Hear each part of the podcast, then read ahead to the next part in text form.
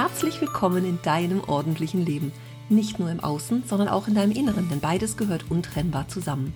Wenn du dir mehr Ordnung im Leben wünschst, dann bist du hier genau richtig. Ich bin Ursula Kittner und in meinem Podcast erzähle ich dir von meinem Alltag als Ordnungsexpertin und ganzheitlicher Coach. Du bekommst jede Menge Tipps und Motivation für deinen Start in ein ordentliches Leben. Und du wirst sehen, Ordnung kann auch Spaß machen.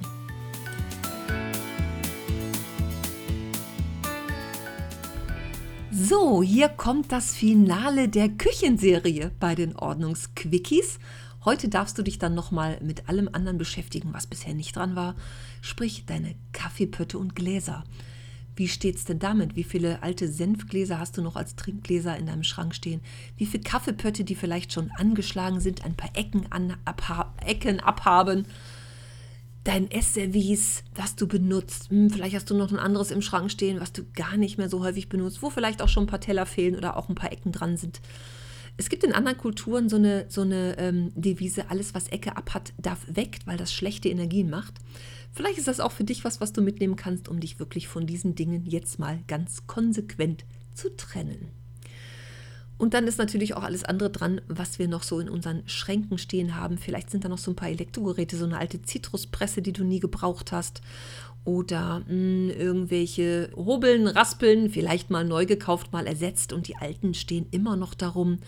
Guck doch heute mal nach all diesen Dingen, schau mal in jeden Schrank, was sich da so befindet, was bisher noch nicht dran war.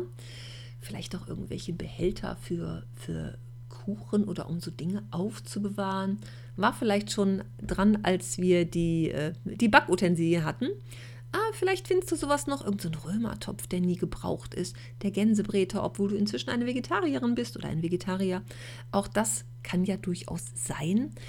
Vielleicht finden sich dann noch so ein paar Dinge, die rausgehören, die dir bloß die Küche voll machen. Und den Platz kannst du doch andererseits viel dringender brauchen. Brotkasten fällt mir noch ein. Hm, so ein alter Brotkasten, der vielleicht gar nicht mehr in Gebrauch ist. Oder du hast einen neuen, weil das ist ja ganz oft so, dass wir irgendwelche neuen Dinge kaufen, weil sie schöner sind, besser sind, die Farbe anders ist oder sie funktioneller sind.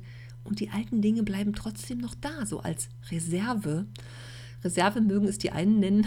Ich sage, hm, es hat einen Grund, dass du es neu gekauft hast. Das alte wird sicherlich nicht als Reserve dienen, wenn das neue kaputt ist. Beispiel, Lieblingsbeispiel ist das Bügeleisen. Wie viele Menschen haben ein, zwei, drei Ersatzbügeleisen im Keller? Immer schön die alten. Aber wenn das aktuelle kaputt ist, kaufe ich mir wieder ein neues. So gilt es auch für viele Küchengeräte tatsächlich. Also immer aus meiner Erfahrung sprechend, was ich bei anderen Menschen in den Küchen schon alles gesehen habe. Brettchen sind auch sowas, so Holzbrettchen. Das quillt mal so ein bisschen auf oder ist nicht mehr ganz so schön, ne? hat viele ähm, hier Schnitte drin vom Messer. Trotzdem hebe ich es noch auf, weil das hier irgendwie ganz okay ist und kaufe dann trotzdem Neues. Küchenbrettchen waren ja auch eine Zeit lang mal wieder ganz in, ne? so kleine bunte Brettchen fürs Abendbrot. Hm, sind die denn wirklich alle noch im Gebrauch?